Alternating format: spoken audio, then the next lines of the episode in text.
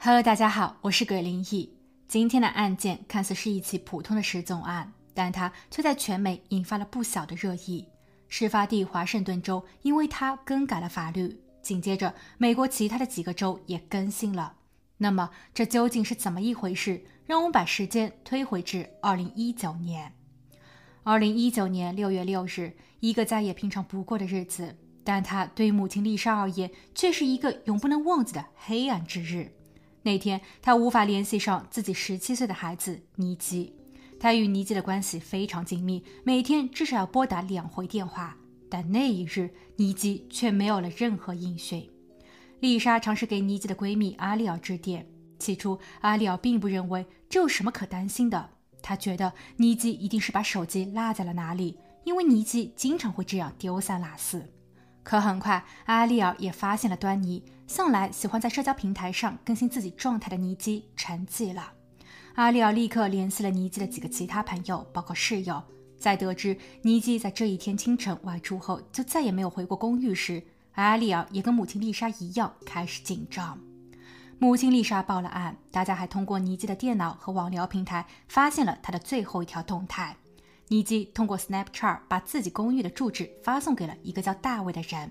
大卫回复说他会过来接尼基，但尼基的家人和朋友们都不清楚谁是大卫。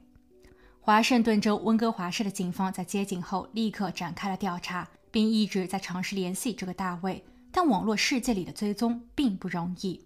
当警方好不容易才了解到大卫二十五岁，是当地一家建筑公司的工人。在获得了大卫的租房信息后，警方带着搜查令立刻赶赴现场。但此时的大卫已不见踪影，他的手机处于关机状态，也不再使用任何的网聊工具回复信息。四个月后的十月二日，大卫主动现身警局，他表示自己遇到了一些技术问题，这才导致了自己的手机无法正常使用。现在他愿意接受和配合警方的调查。在审讯室里，他承认自己在六月六日大约凌晨三点，与几个兄弟在酒吧喝酒时，看见了街对面正在独自行走的尼基。起初，大卫并不认识尼基，只是出于关心，大卫走上前询问道：“你还好吗？”尼基表示自己很冷。看着穿着单薄的尼基，大卫脱下了自己的夹克衫给他披上。大卫还跑回了酒吧，为尼基点了一小杯伏特加。在简短的交流后，他们互留了联络方式，然后分道扬镳。几小时后，尼基通过网络给大卫发送了他的住址，说是自己的手机掉了，想请大卫陪同一起到外面去找找。大卫答应了，并开车去接他。大卫不否认，因为尼基长得很漂亮，他还想着两人未来可以进一步发展。但后来，不但手机没有找到，大卫还在闲聊时发现了尼基的一个秘密。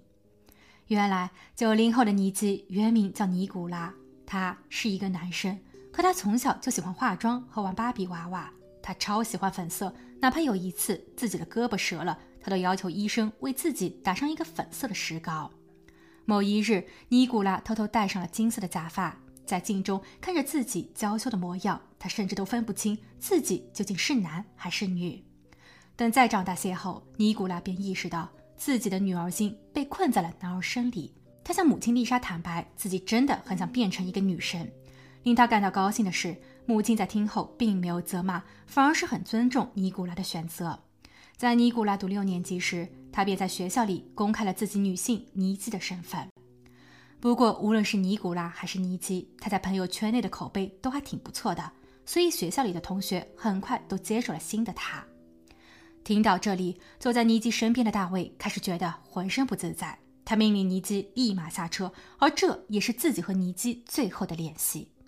警方试图套路大卫，并询问道：“你是不是最后一个见到尼基的人？”因为如果大卫的答案是是，那么他必定知道尼基之后的去向。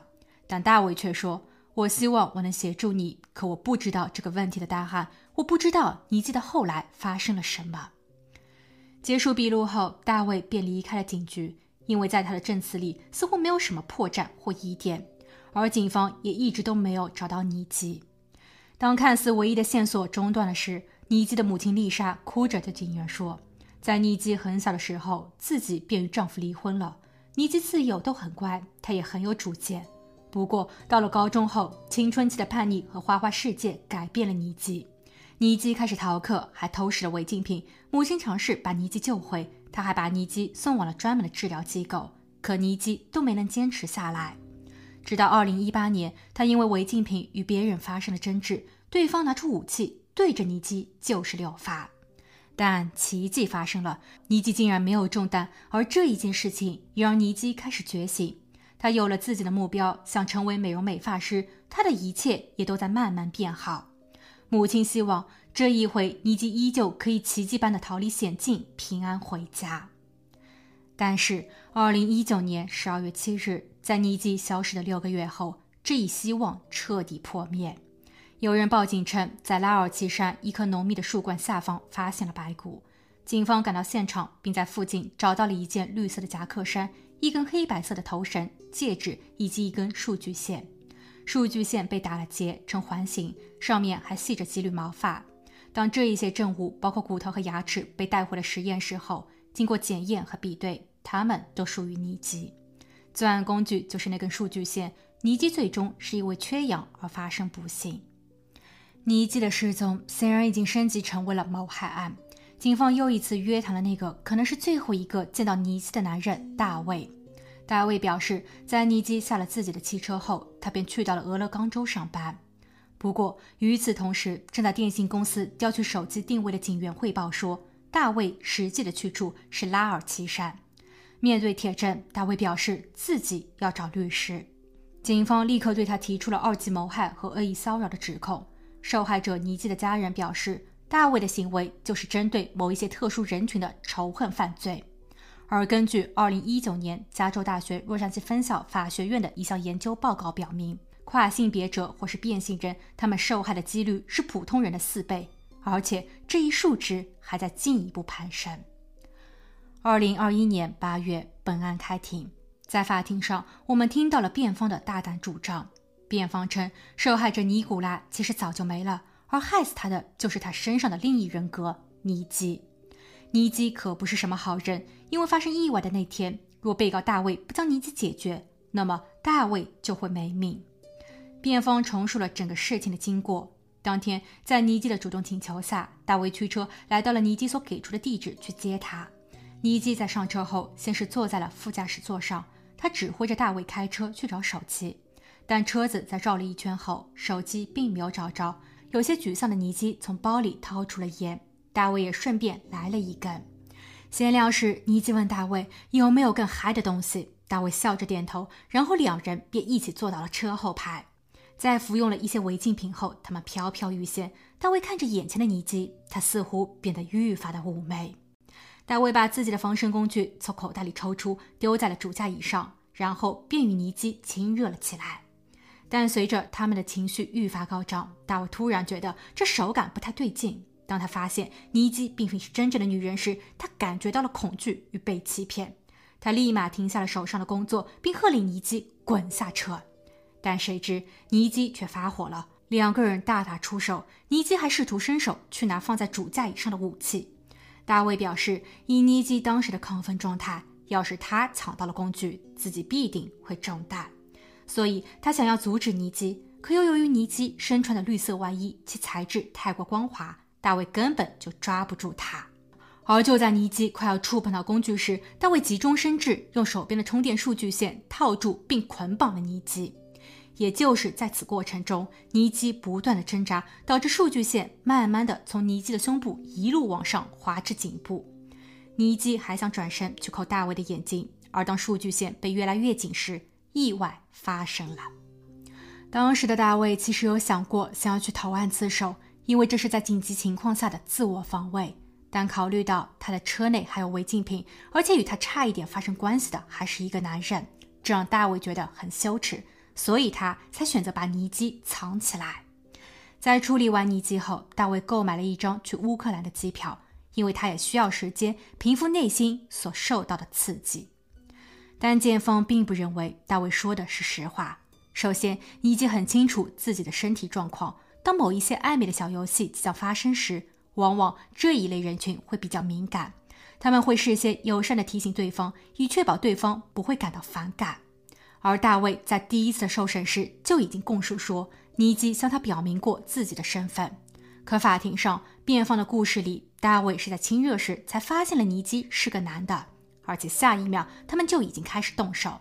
那么，请问大卫又是怎么或是在什么时候才知道尼基的过去呢？所以证词本身就有矛盾。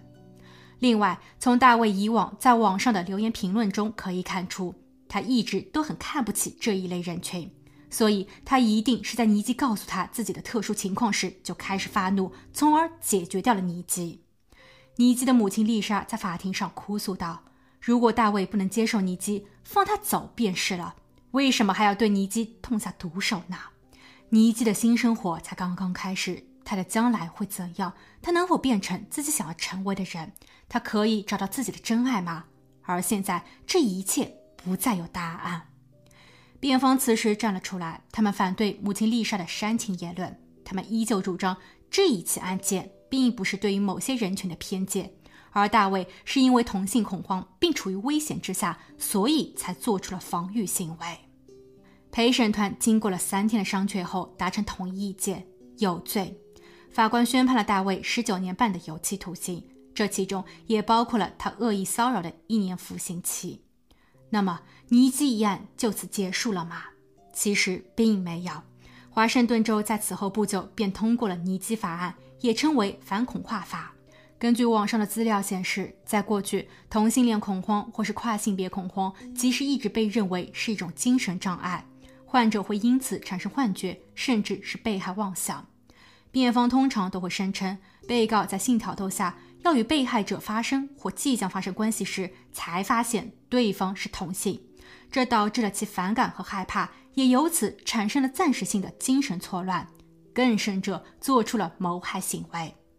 而类似的同性恋恐慌辩护，或是跨性别恐慌辩护，往往都能帮罪犯开脱罪责，或是减轻责罚。这也就是为什么在本案中，大卫的律师一直都在强调，大卫惊恐受到了刺激，从而才犯下了罪。但从2013年起，美国精神病学协会出版的《精神疾病诊断与统计手册》中，已将该类的恐惧症移除在了精神疾病的范畴外。所以，辩方在使用该理由为罪犯开脱，其实已经站不住脚了。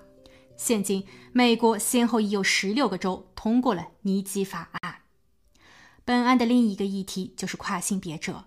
其实，当他们发现自己的心理性别与生理性别不一致时，他们自己也是困惑和矛盾的。他们所需要承受和克服的压力很大，包括来自于家人、亲友以及社会上的一些闲言碎语。伊能静和庾澄庆的儿子哈利曾因为秀出了一组女装照片上了微博热搜。照片中，他身穿粉色透明的纱裙，脸上画着精致的妆容。部分的网友开始嘲讽和责备，说他博出位、缺父爱、性格古怪、问题青年等。哈利也因为此事沮丧到了退网。另一个案例，照片中的模特叫亨特，他集美貌与个性于一身，但1998年出生的他其实是个男生。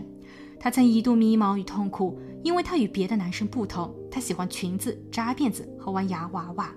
他始终没有勇气告诉别人自己的真实想法，尤其是家人。他的家族不但保守，更关键的是，他的父亲还是一位牧师。沉默的亨特并不快乐，似乎也对生活失去了信念。但是，这群人的本质并不坏啊。而当家人给予了他们更多的支持后，我们能看到故事的后续。他们都在更好的成为自己。当哈利询问母亲伊能静：“妈妈，我这样子会不会影响你的工作？”时，伊能静回复说：“他会很尊重儿子的选择。”伊能静还在微博上写下：“爱你的人懂你就好了，至于这个世界，就让他自己去转吧。”这一句话激励到了哈利，哈利再一次开放了社交平台，并勇敢地晒出了大量的女装照。现今的哈利也能很开心的生活着。当亨特在纠结了许久后，他终于鼓足勇气说出了情况。而令他感到意外的是，家人们不但接受了事实，而且还很主动地为亨特请来了医生，帮助亨特改变成他想要成为的女性。亨特重生并展现了自我的才华。他在十八岁时进入到时尚圈，开始了模特生涯。他还接拍了 HBO 的青春剧《高中十八禁》。他的个性与才华在圈内被认可，也很期待这位新秀能给大家带来更多的艺术作品与冲击。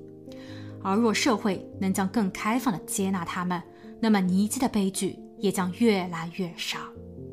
好了，今天的故事就分享到这，我们下期见。